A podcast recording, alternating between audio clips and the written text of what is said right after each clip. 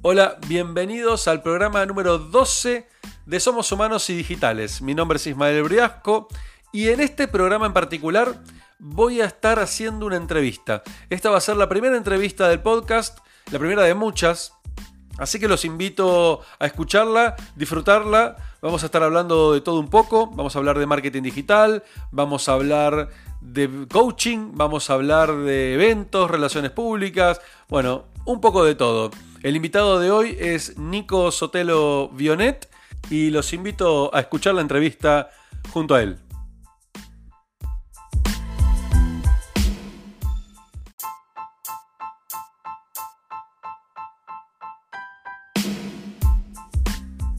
Hola, ¿cómo andan?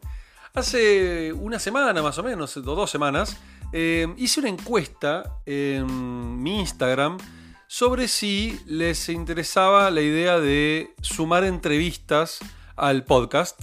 Eh, la verdad que la mayoría de la gente dijo que sí. Así que me puse a pensar, bueno, ¿qué tipo de entrevistas? ¿A quién voy a entrevistar? ¿Con qué fin? Después de mucho pensar dije, ok, creo que hay un montón de gente que mm, la está remando, que está haciendo cosas súper interesantes, que tiene mucho para contar, pero no quería que esto entre en conflicto de alguna manera con el, programa que tengo en YouTube, ¿no? Ya que son dos cosas distintas. Pero me puse a pensar, ok, para, el programa que tengo en YouTube principalmente eh, apunta a, a líderes que hablen específicamente de transformación digital. Y por otro lado, está restringido solamente a personas que pueda ir a visitar físicamente, con lo cual esto me deja afuera un montón de gente que quizás no está en la Argentina o ni siquiera en Buenos Aires eh, y quedarían fuera del formato. Con lo cual dije, perfecto, ahí está, tengo una excusa para poder entrevistar en el podcast y sumar eh, nada, conocimiento, ideas, conocer gente nueva, cómo están haciendo las cosas y poder compartir todo esto con ustedes, ¿no? Que están del otro lado escuchando. Así que en este primer programa de entrevista voy a invitar a Nico Sotelo Vionet. Nico ya les va a contar. Él se dedica a todo lo que es relaciones públicas y eh, el armado de eventos.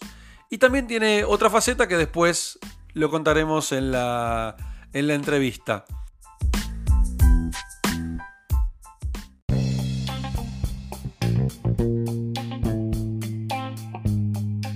Bueno, como les conté, acá estoy con Nicolás Sotelo Bionet. Nico, ¿cómo andás? ¿Cómo andás, Isma? Muy buenas, buenos días a todos. Sí, bueno, acá en el momento que estamos grabando son las. ¿Qué hora es? Las 12.30 del lunes 2 de diciembre. Un día espectacular, soleado, divino. Y estamos con Nico, que la idea es esta es hacer el primer, la primera entrevista del podcast. ¿Y por qué lo invité a Nico? Por varias cosas. Nico es un tipo que conoce muchísimo el mundo de la comunicación, de los eventos, de las relaciones públicas.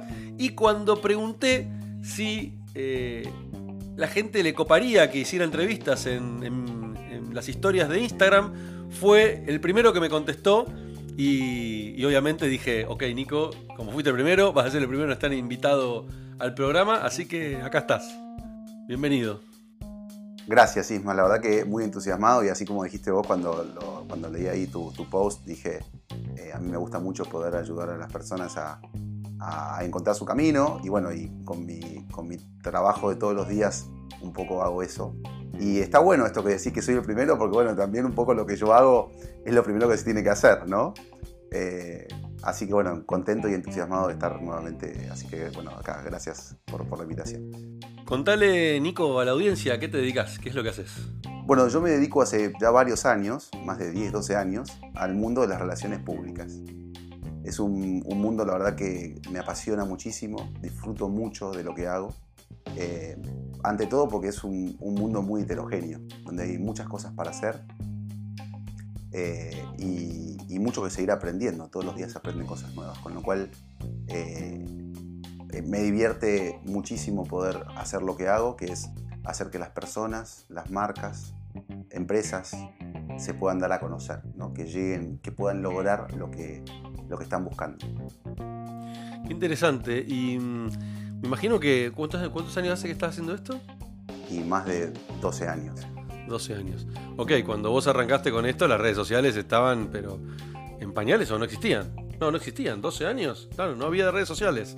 Con lo cual, eh, viviste de alguna manera una transformación en tu, en tu propia industria, en el camino.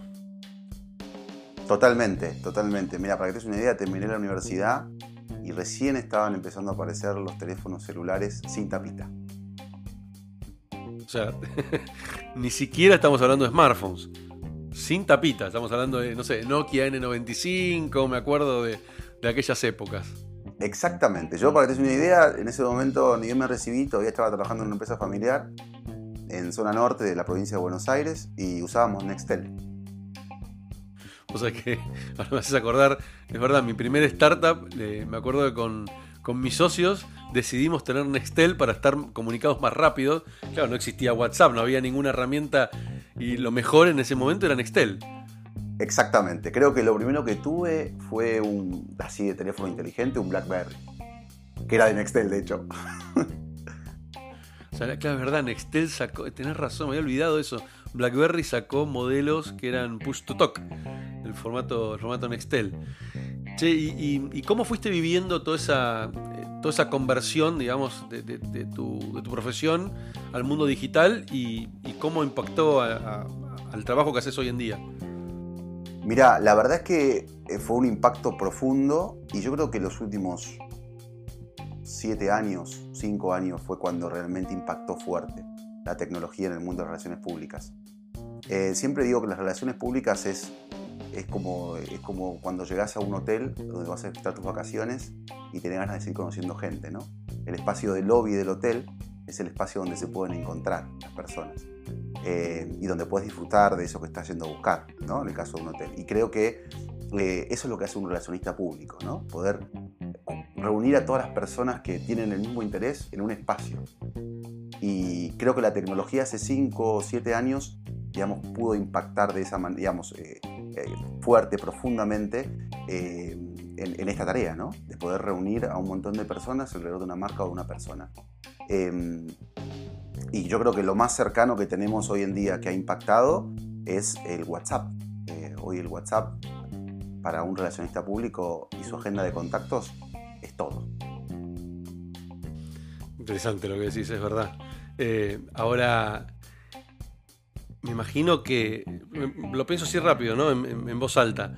Eh, tener un o sea, utilizar el WhatsApp en el día a día como una herramienta de trabajo y al mismo tiempo como una herramienta personal, eh, es medio caótico, ¿o no? ¿Cómo, ¿Cómo, gestionas eso? Porque WhatsApp no es una herramienta que nació eh, con un fin de uso de trabajo, digamos. Es una herramienta que nació para comunicarle a la gente de una manera más este, informal. Muchísimos se han volcado WhatsApp a utilizarlo como una herramienta de trabajo. Eh, pero yo cuando veo eso en las empresas, lo primero que les digo es, muchachos, salgan de acá corriendo y vamos a Slack o vamos a alguna herramienta que sea un poquito más ordenada y nos permita tener algún tipo de, de, gestión. Porque WhatsApp incluso a mí me resulta hasta bastante caótico. No me quiero imaginar vos que estás mucho más comunicado con gente todo el día ¿Cómo lo, cómo lo administrás? ¿Cómo lo gestionás? ¿Cómo haces para que no se te acumulen miles y miles de mensajes sin leer? Está muy bueno lo que decís y ahí es donde tengo que abrir el paraguas y decir hay, hay dos momentos. Tenés el momento el que es para mí, con mis clientes, y el momento que es cuando trabajas para un cliente, ¿no? Pero bueno, primero vamos por, por, por yo, ¿no? Como relacionista público, ¿cómo administro esto? No es fácil, eh, de hecho, cuando tenés una relación muy afín y sabes que hay urgencias o no urgencias, es importante que tu contacto o tu cliente sepa que para vos el WhatsApp es una línea de comunicación como lo es un mail. Yo muchas veces también aviso a, con quien tengo contacto, digo, si no te respondo, al día siguiente estoy respondiendo, pero no es que no te esté dando pelota, porque a veces pasa que uno deja colgado a veces los WhatsApp. Y bueno, una cosa con un amigo, eh, que tampoco está bueno, pero te van a saber entender, y otra cosa con un cliente. Entonces, es una herramienta de doble filo, el WhatsApp, pero creo que es eh, algo que también llegó para poder comunicarnos, hacer una tarea más fácil, ¿no? Eh, y sí, es verdad que a la noche o a la tarde tenés que estar respondiendo WhatsApp y lo tenés que hacer. Eh, en mi caso, bueno, algo más personal, estoy en pareja de novio y a veces cuesta del otro lado también entender que el WhatsApp es como una parte corpórea tuya, ¿no? Como que es una extensión. Entonces eh, hay que tener mucho cuidado, pero es importante eh, saber que bueno, ha llegado para el mundo de las relaciones públicas y para cualquier persona que quiera hacer eh, mover su marca, y foguear su marca, posicionarse, es una herramienta de las más importantes para el uno a uno y el momento así más esto, uno a uno, ¿no? Y después está la otra parte más que es para con los clientes, que ahí coincido con vos, creo que a veces el, WhatsApp tiene un mal uso o se usa demasiado y eso tampoco es bueno para las comunicaciones de una marca o una empresa. Pero bueno, ahí eh, está, eh, es interesante e importante saber con qué canales tenés para comunicarte con tus clientes, ya sea interno o externo, y ver qué espacio le vas a dar WhatsApp, hablando de lo que es WhatsApp, ¿no? Obvio que hay, más canales y, más maneras de, darse a conocer. También hay muchas herramientas como eh, WhatsApp Marketing que han, han, llegado también hace poco tiempo y se están usando mucho en Argentina, que sirven también para tener un contacto fluido con tus contactos por WhatsApp, que es un canal que los tenés incorporado a tu cuerpo. Eh, y bueno, también te da un montón de oportunidades desde el lado de la inteligencia, digamos, de, lo que es la, automatización de mensajes, para poder enviar esos mensajes en un momento que vos consideres que tu audiencia quiere escucharte, ¿no? O que sabés, o que lo estudiaste, que quiere escuchar. ¿Tenés estudiado mucho el tema de, tiempos, de, de momentos, de qué comunicar a quién a través de WhatsApp?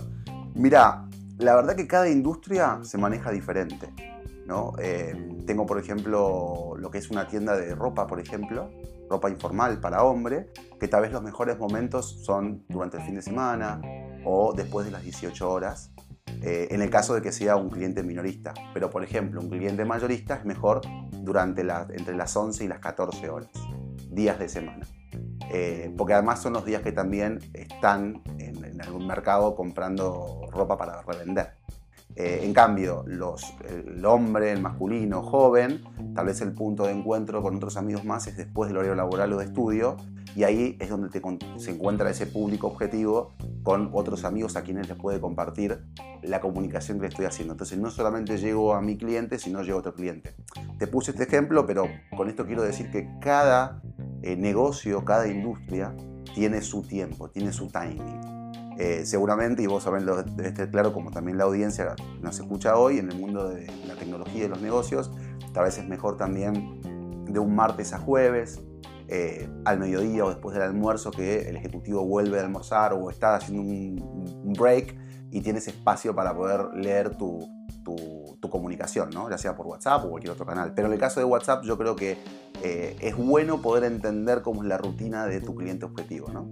Sí, muy interesante lo que contás. Justamente la semana pasada creo que fue, em, me llegó ahí por LinkedIn un informe, no recuerdo ahora la persona que lo publicó, pero era, creo que era alguien de España, que em, estuvieron analizando eh, entre muchos profesionales que se dedican 100% a LinkedIn, eh, cuáles son aquellas eh, características que tiene el algoritmo de LinkedIn para detectar en qué momento publicar, de qué manera, cuántos links, cuántos hashtags, etc.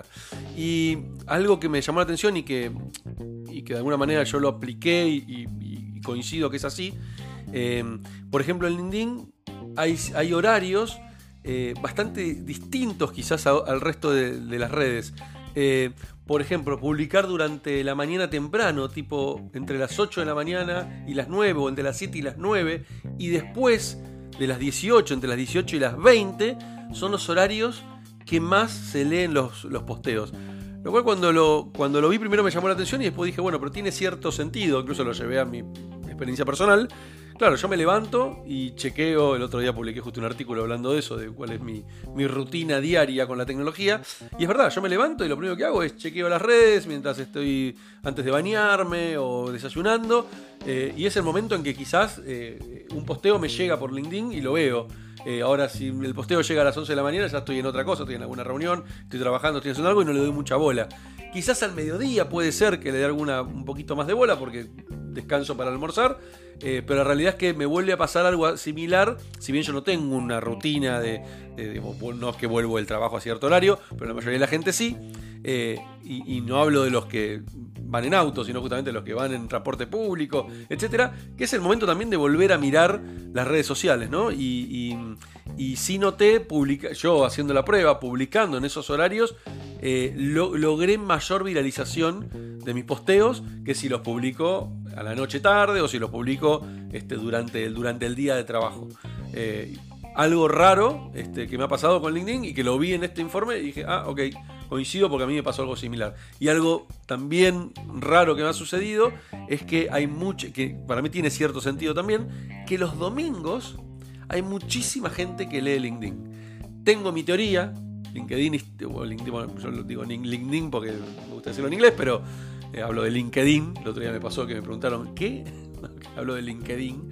Este, me pasó que... Em, mi teoría, perdón, es que los domingos, como históricamente LinkedIn era una plataforma para buscar empleo, la gente, y ahí quizás ahí no lo tengo analizado a nivel, a nivel eh, edades, este, pero hay un altísimo tráfico los domingos en LinkedIn, que creo yo que debe ser personas que están buscando oportunidades laborales y se encuentran con los posteos que uno hace. Porque por algún motivo, si publico algún sábado, no, trasciende, ahora lo publico el domingo y tiene un nivel de, impacto fuertísimo que después continúa el lunes.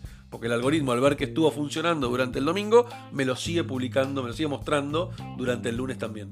Coincido, mira, para dejarte tranquilo, yo los domingos reviso LinkedIn o LinkedIn. Eh, lo hago porque esto está bueno como para que también del otro lado la audiencia pueda entender cómo hacer este ejercicio, ¿no? Eh, pero yo creo que hay que preguntarle a tus clientes, che, ¿cómo usas las redes? ¿O para qué las usas? Esto que haces vos, che, mira, me pasó esto el domingo y ahora te juntaste conmigo y decimos, che, mira, yo también lo uso el domingo y si yo te cuento, es, lo uso después de las 18 horas, por ejemplo. ¿Pero por qué? Porque después de las 18 horas, un domingo me quedo en casa, por lo general, mi hábito es ya estar en casa, de guardadito, descansando, viendo un poquito de Netflix. Eh, y, bueno, y a partir de ahí, eh, digamos, sí, sí, a lo mejor lo, uso mucho para, eh, para ver en qué está el resto, ¿no? También pasa algo con LinkedIn, ahora que lo dijiste, que yo veo que cada vez esa red social se usa más y para un montón de cosas, pero menos para buscar trabajo. O no para buscarlo puntualmente al trabajo, sino tal vez para, para entender hacia dónde va el mundo del trabajo. ¿no?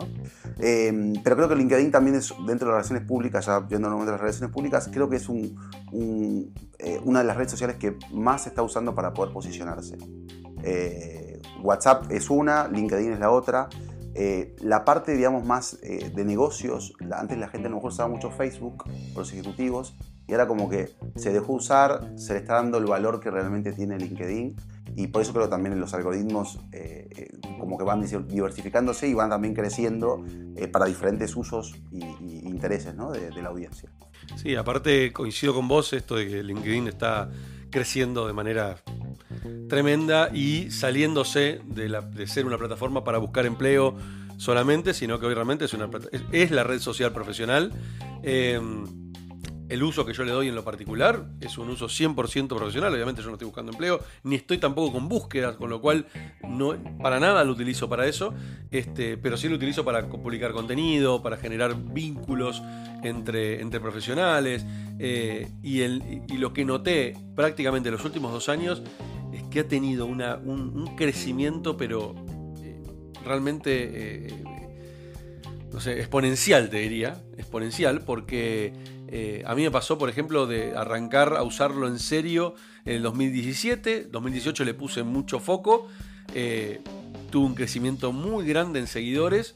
Eh, y hoy me pasa que por ahí publico, que, que antes no pasaba, hoy publico un contenido y si ese contenido funciona, llega, otro día publiqué, no me acuerdo que fue un eh, no me acuerdo, un comparativo entre las cosas que ponemos atención y las que no.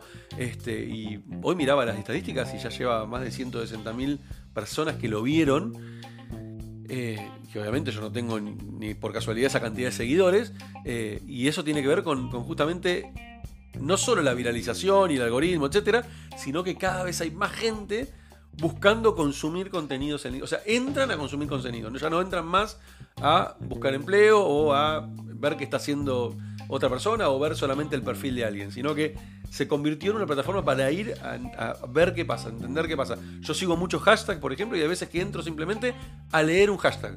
para ver qué está pasando, no sé, qué novedades hay en inteligencia artificial, qué novedades hay en el mundo de la transformación digital, que es lo que yo me dedico, qué novedades hay, por ejemplo, podcast. A veces lo utilizo para descubrir podcast. Pongo el hashtag podcast y me fijo qué están hablando. Y a veces me encuentro con tips. o sea, se convirtió realmente como Mira, voy a hacer este, esta, analogía. Yo antes dedicaba mucho tiempo, muchísimo tiempo, pero te hablo de quizás una hora a la mañana, a leer blogs. ¿Sí? En la época de, Google Reader, en la época de. incluso con, con, con ¿cómo está? Flipboard. Eh, hoy, si me acuerdo, cada tanto la abro. Pero realmente mi, mi, proveedor de contenidos eh, interesantes o contenidos este, eh, profesionales es LinkedIn. Hoy utilizo LinkedIn para buscar artículos, para leer cosas piolas. O sea, se convirtió en esa herramienta. Y obviamente no me pasa solamente a mí, le está pasando cada vez a más personas. Y por eso creo yo que está teniendo este crecimiento. Y cada vez están apareciendo más features adentro de la plataforma. Ahora lanzaron LinkedIn Live, que ya lo tengo habilitado y todavía no lo probé. Quiero empezar a hacerlo. Este, y aparte te genera eso, ¿no? Querés empezar a probar porque sos el primero o de los primeros que empiezan a probar este tipo de cosas. Y me hace acordar un poco los inicios de Facebook. Cuando arrancó Facebook, los primeros que estábamos ahí queríamos probar todo. Eh, y bueno, nada, el, aprovecharse de eso también. Y acá lo, ato esto con el mundo del growth hacking, ¿no? Esto de aprovecharse de estas primeras features, aprovecharse de estas primeras cosas que aparecen, este, te, puede pegar un boost y te puede dar una diferencia enorme en tu negocio. Totalmente, y yo creo que con esto que decís, eh, y quiero dejarle también transmitirle el mensaje a la audiencia, es que no tengan miedo, ¿no? Porque uno a veces también piensa que porque tiene una marca chica o una empresa que recién está comenzando o que nunca lo hizo y tiene miedo de ver qué postear, sí hay que ser precavido y previsor, pero eh, no hay que tener miedo. Em, para eso estamos también los agentes de relaciones públicas, entonces también es interesante eso y creo que también el cómo usar la herramienta, LinkedIn en este caso, eh, tiene que ver con, bueno, ¿para qué la vas a crear, no? ¿Qué vas a compartir? Si hay que tener armado un plan, ¿no? Y entender eh, eso, ¿qué quieres, ¿qué quieres que la gente sepa de vos? Eh, entonces todo lo que dijiste de los features es, es, eh, tal cual. Creo que el primer paso es entender, como decía recién, para qué y qué vamos a compartir dentro de, LinkedIn, de esta red. Em, y bueno, creo que también esto de los, los animo a que tal vez antes de abrirse un LinkedIn puedan juntarse con alguien que ya lo tenga abierto o con algún profesional que los pueda orientar eh, de cómo usarlo. ¿no? Em, hoy también sirve mucho, por ejemplo, yo lo uso mucho en mi caso para poder compartir eventos míos o de otros pero sé que tengo una red la cual le interesa estar en contacto conmigo porque le interesa saber, bueno, che, Nico, a ver qué evento tenés para compartir. ¿no? Yo hace muchos años me dedico al mundo especialmente de los eventos dentro de las relaciones públicas eh, y una cosa que me gusta hacer es compartir con, la gente que me conoce y la que no, que me sigue, eh, qué eventos se vienen relacionados a tecnología, a negocios. Eh, ahora estoy con una nueva modalidad también que sé que has incursionado, que es el triple impacto por las empresas B, que es el futuro también de los negocios. Entonces, creo que como decías vos, hay diferentes intereses por los cuales estar dentro de LinkedIn. Y creo que como marca es importante saber, bueno, listo, ¿para qué voy a incursionar en, este, en esta, esta red social? ¿no? Recordar a la audiencia eh, tu sitio, porque la verdad que está buenísimo para que la gente sepa dónde, dónde, dónde estás publicando los eventos que estás organizando, a qué te dedicas, etcétera. Te dejo para que le cuentes. Bien, gracias. Mira, eh, Isma, la página se llama www.eventosdeargentina.com eh, y en Instagram estamos, tanto en Instagram como en Facebook, estamos como Eventos de ARG. Eh, ahí difundimos todos los eventos, ya sean producidos por nosotros o por otros, otras personas, otras organizaciones. Y lo que hacemos es ayudar a que ejecutivos o, personas, hombres y mujeres que están interesados en saber qué eventos se vienen, puedan encontrar en ese espacio eh, qué eventos pagos o no pagos o gratuitos utilizar. Em, la verdad que dentro de eso hay muchas marcas después que nos llaman y nos piden ayuda para hacer convocatoria, para hacer prensa, para hacer difusión. Eh, para ayudarlos con algún plan de eh, redes sociales o mismo también campañas de email marketing, que hoy en día siguen siendo, aunque en menor medida, siguen siendo eh, uno de los grandes focos para poder dar a conocer eventos o información. Em, así que bueno, eso los invito a ingresar www.eventosargentina.com. Gracias Nico. Vos sabés que esto que acabas de decir de, del email marketing, justo el otro día leí un posteo de un amigo en Twitter que decía que estamos viviendo una especie de revival en el mundo de Internet. Eh, fíjate vos el tema de podcast, esto que estamos haciendo en este momento no es algo nuevo. Los podcasts existen hace más de 10 años. Eh, en su momento tuvo mucha popularidad en Estados Unidos principalmente. Eh, en español casi no había, no, no, no fue algo muy difundido. Y ahora se, se, empezó a explotar este, este modelo. De, bueno, en Estados Unidos ya todo lo que es podcast está súper, súper profesionalizado. Eh, pero a niveles que hay hasta actores de Hollywood que tienen sus podcasts. Este, hay, hay, hay, historias, hay, hay, podcasts sobre, sobre historias ficticias. Eh, hay, realmente es un mundo gigante y en español está empezando a crecer muy fuerte. Y algo similar está pasando con el email el email está teniendo su revival. O sea, eh, y yo creo que en un punto tiene que ver con que gracias a todas las herramientas de comunicación que hoy existen, eh, se empezó, a bajar el uso del email. Entonces ya no está tan saturado el email y eso está permitiendo que los newsletters, está permitiendo que toda la que sea este, transmisión de, conocimiento o convocatorias vía email empiecen a tener de nuevo protagonismo, porque claro, ya no caen en un lugar donde que está hiper recontra saturado de mensajes. Entonces empiezan a otra vez a mostrarse. Igual hay todo un tema de qué estilo de email mandar. ¿no? Yo cuando, por ejemplo, cuando mando mi newsletters, trato de evitar caer en el formato newsletter, sino que trato de caer en un formato mucho más personal y de texto, simple, y que creo que también eso tiene que ver con que esto funcione. Eh, pero está pasando eso, ¿no? Hay como una especie de revival en algunas, eh, en algunas tecnologías o en algunas eh, features del mundo de Internet que nacieron antes de tiempo, para mi, para mi gusto, para mi mirada. Me encantó lo que dijiste, coincido totalmente y veo del otro lado de, digamos, del vaso que le falta llenar, en mi partecita, eh, en la que yo veo que hay tanta información, Isma, hay tantas cosas, que yo mismo también estoy mucho más atento al mail de las cosas a las cuales me suscribo y que quiero recibir y quiero enterarme. Y además hoy creo que, como decías vos, todas las marcas y empresas y personas eh, que mandamos, que tenemos campañas de mail marketing, lo estamos haciendo más personalizado, mucho más amigable, con poca información, no tenemos tiempo, entonces queremos recibir eh, eh, tu resumen del mes. ¿no? me encantan las empresas que te marcan, o, marcas que te mandan un, o un regalo, un gift, pero también las que te cuentan y que te cuentan amenamente, con dos, tres links y muy personalizado, diciendo, che, mira, estoy haciendo esto, va a pasar aquello creo que es una buena manera de, no saturar. De esto de, creo que eh, en esto coincido con vos que hay un, revival que, el email marketing está viviendo y está buenísimo que suceda. Y, también con la parte social, ¿no? que el, email, como decías vos, te ayuda también a poder conectarte con el resto de tus canales digitales. Eh, así que sí, creo que eso, la verdad que lo que ha hecho el mundo digital en las relaciones públicas es increíble. Eh, hay que saber atesorarlo y hay que saber cuidarlo y cuidar a la comunidad. Em, pero bueno. Yo creo que ahí está la clave, ¿no? El tema de cuidar la comunidad. Primero armarla, saber armar esa comunidad, darle contenido de valor, cuidarla, este, recibir feedback y darles feedback, porque creo que esta cosa del ida y vuelta, que mucho lo hablo en las empresas cuando, cuando hablo de transformarse a este mundo digital, eh, el feedback hoy se convirtió en una herramienta necesaria y en el día a día, ya no es más algo, bueno, una vez por menos sentamos a, a, conversar y, nos damos feedback, sino que tiene que ser constante, ¿no? Porque es la única manera de poder rápidamente ir eh, manejando y cambiando de carril cuando, cuando notamos que algo no funciona o algo si está funcionando bien, darle mucho más eh, empuje. Eh, y te voy a cambiar rotundamente de tema ahora, Nico. vos tenés otra faceta, ¿sí? Es una faceta que compartimos, sos coach ontológico, al igual que yo, un camino que hemos, hemos elegido que, creo que vas a estar de acuerdo conmigo que eh, te produce un cambio importante en la forma de ver el mundo, en la forma de pensar, la forma de relacionarte. A pesar de que eh, hay, hay, es algo que no, está del todo claro en la gente, ¿no? Yo, a mí me pasa mucho cuando, cuando, cuando hablo de coaching o hablo con alguien de coaching que no terminan de entender claramente qué es el coaching o tienen ideas erróneas de qué es el coaching.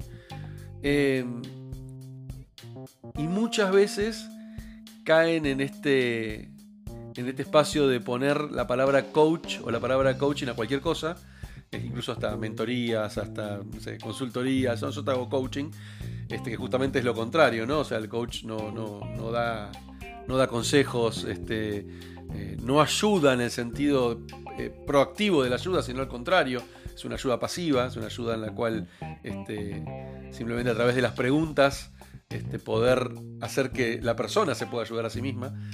Pero contame vos, primero, por qué te metiste en el mundo del coaching, cómo llegaste al coaching ¿qué uso le diste eh, y, cómo, te, cómo te impactó en tu, en tu vida? Y si podés incluso explicar desde tu mirada qué es el coaching, genial porque viste cada uno tiene su forma de explicarlo.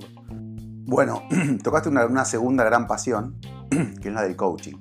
El único tema es que me gusta tanto aconsejar, que lo uso para mi vida personal, que hasta me cuesta, eh, y, lo profesional lo uso muchísimo igual, pero coincido con vos que eh, son menos consejos y más preguntas. Espacios, digamos, abrir espacios de, reflexión para el coaching en este caso. Para mí el coaching fue, es decir, hoy estoy parado y estoy sentado acá gracias al coaching. Eh, suena raro y hasta medio exagerado, pero yo para que te una idea, hace, yo certifiqué hace también 8 o 9 años por lo menos. Eh, a ver, no, sí, 8 o 9 años, sí, sí, la mitad de mi carrera profesional en el mundo de relaciones públicas, así que sí. Em, yo antes, de, antes de, del coaching estuve muy cerca de ser sacerdote, por ejemplo. Eh, con esto también estamos yendo un poco, ¿no? Pero digo para que vean el impacto, ¿no? Hoy tengo novia, estoy conviviendo. No digo que no esté bien ser sacerdote, simplemente que transformó rotundamente 180 grados mi vida. Eh, mi primer libro dentro de la faceta del coaching fue eh, El Caballero de la Armadura Oxidada, que es un libro que, que, te, ayuda y te enseña a, sacarte esta armadura eh, y, abrir el corazón, ¿no? Y, creo que abriendo el corazón que es el camino para, para poder encontrarse uno mismo, encontrarse con el otro eh, y poder generar lo que hace el coaching, que es abrir nuevas puertas. También cerrarlas, pero cerrarlas porque vos decidís cerrarlas, ¿no? Entonces, creo que con esta, este, esta, esta parte de, mi historia que te conté de este, este vuelco de 180 grados, la audiencia se puede dar una idea de lo que significa para mí el coaching con esto que digo, ¿no? Y después a nivel, a nivel laboral y, con mis clientes me ayudó mucho a poder escucharlos y entender qué es lo que quieren, entender que mi realidad o mi verdad no es la, única, sino que hay, hay un otro también eh, que está buscando que, que más gente se sume a su verdad y lo lindo es poder encontrar esas dos verdades y unirlas y, bueno, y ensamblarlas y, recorrer el mismo camino. Em, para mí el, coaching es el arte, es un arte de, escuchar, de, pedir, de ofrecer, de prometer, eh, y es un arte de poder crear la realidad que vos querés crear. Em, obvio que es un camino que a veces es incómodo, em, pero bueno, creo que, en esa incomodidad es donde, donde encontrás ese espacio de, de crecimiento. ¿no? Personal y con el otro. Em, pero bueno, la verdad que invito a todos también, nuevamente, así como con relaciones públicas, a que, a que, a que o, por Isma o por mí o cualquier otro coach amigo que tengan, se animen a tener una conversación de coaching. Creo que es un espacio de, de, aprendizaje y, es una horita y seguramente te lo hacen gratis, porque al coach le, divierte poder ayudar a otros. Eh, entonces los animo a eso, a, a, poder descubrir este espacio, ¿no? que es el coaching ontológico. Nico, la verdad que no puedo coincidir más con tu, con tu mirada. Eh, me pasó algo bastante similar. Eh, yo arranqué también el camino de, coaching primero como coachee. Para, la audiencia, coachee es la persona que, se está coachando, o sea, el, que está sentado del otro lado del coach. Eh, lo viví durante varios años como coachee.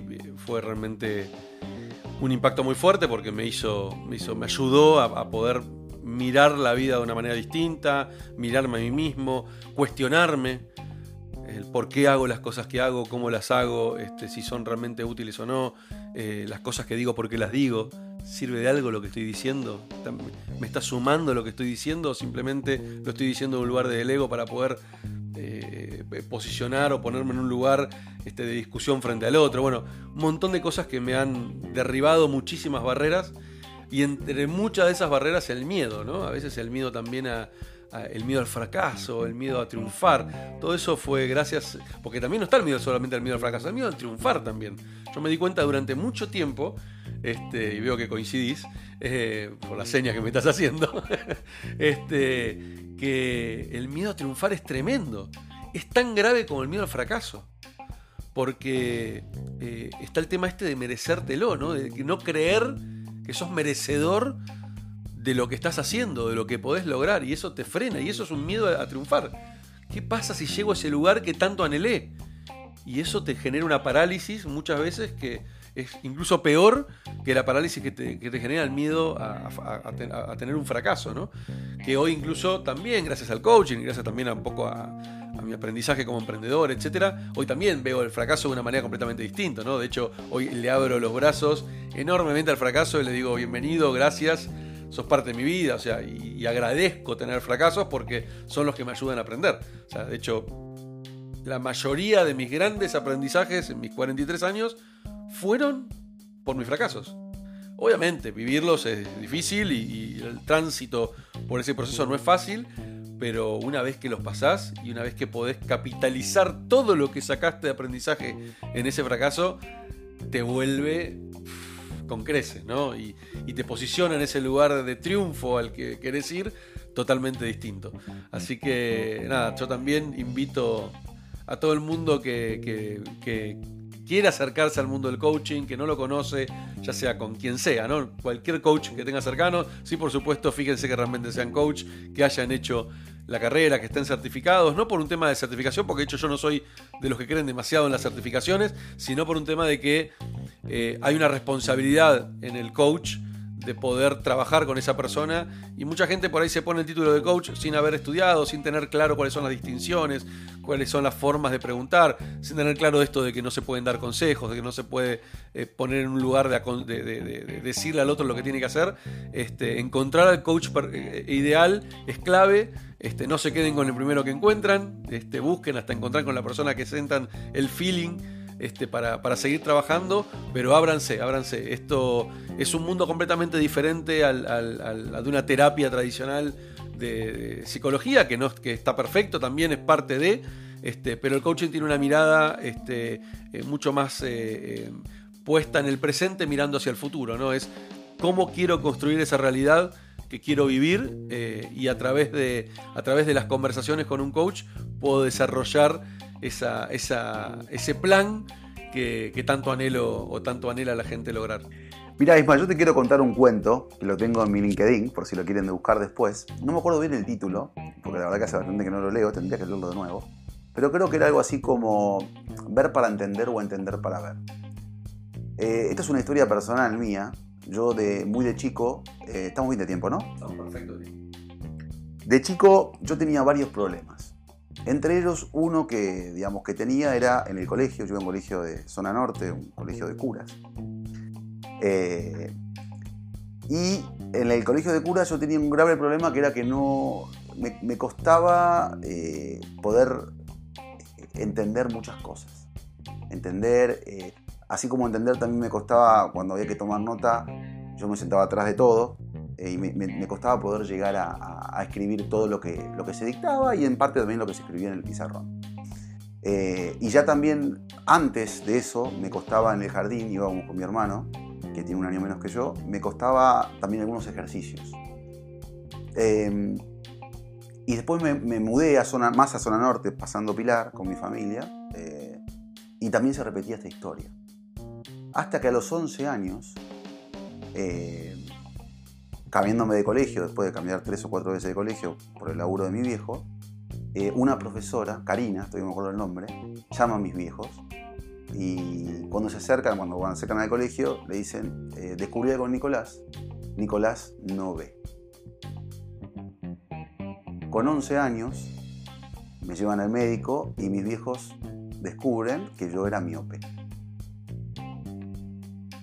Entonces con esto eh, ¿qué, quiero decir con esto? No? Esto, que, esto que te digo que pasó a los 11 años me marcó a mí. Fue un momento de quiebre. Había construido durante muchos años una identidad que no era la propia, o sí, fue lo que me tocó vivir y fue con lo que aprendí. Es decir, tanto en el jardín como en, en, el colegio, eh, yo creía que no entendía cuando en realidad lo que me pasaba era que no veía. Es fuerte, ¿no? Entonces digo, ¿pero sabes cuándo descubrí esto?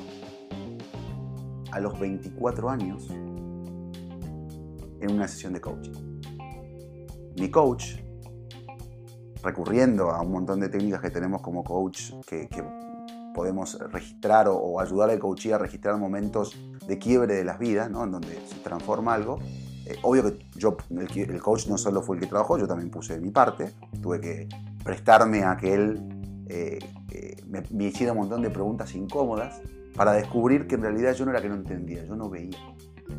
Ahora, algo en mí, durante todo ese tiempo, hasta los 24 o 25 años, quiso ocultar eso.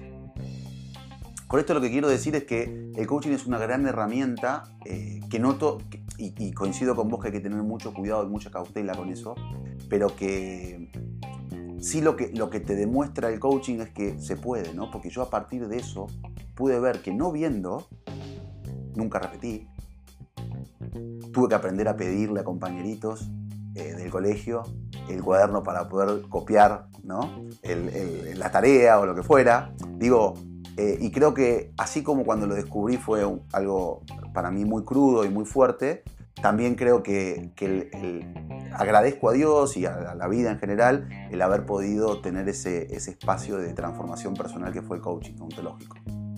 Eh, así que bueno, si quieren la historia completa está en LinkedIn, eh, me buscan ahí por Nicolás Otelo Bionet y bueno, me, siguen y, está abierto el, cuento para que lo puedan leer. Lo escribí hace varios años igual, por eso digo, tendría que leerlo de nuevo.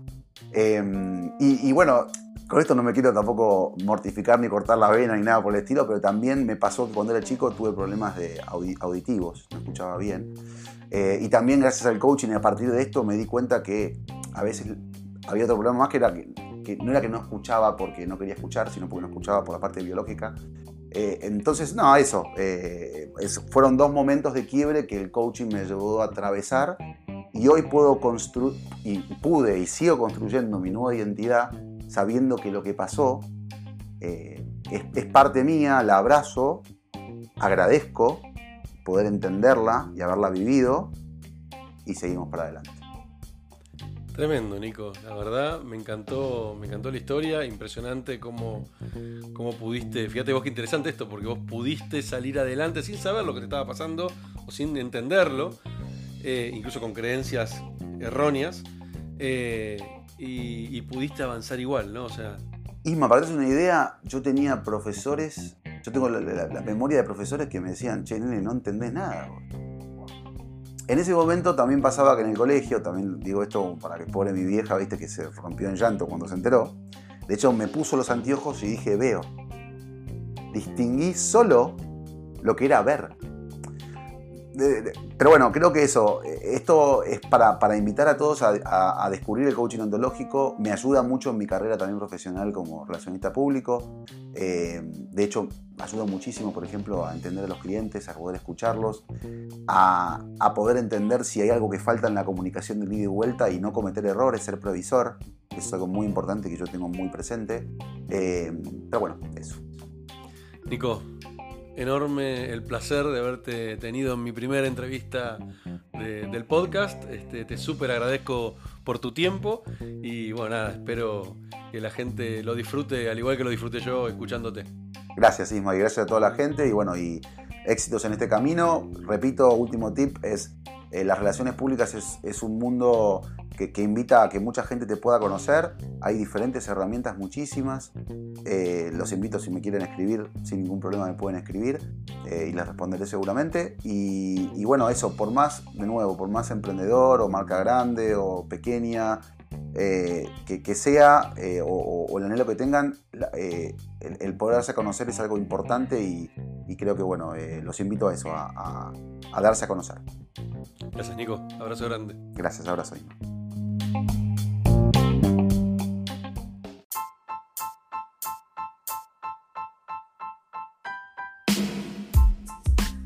Bueno, espero que lo hayan disfrutado tanto como lo disfruté yo. Este fue la primera entrevista en Somos Humanos y Digitales.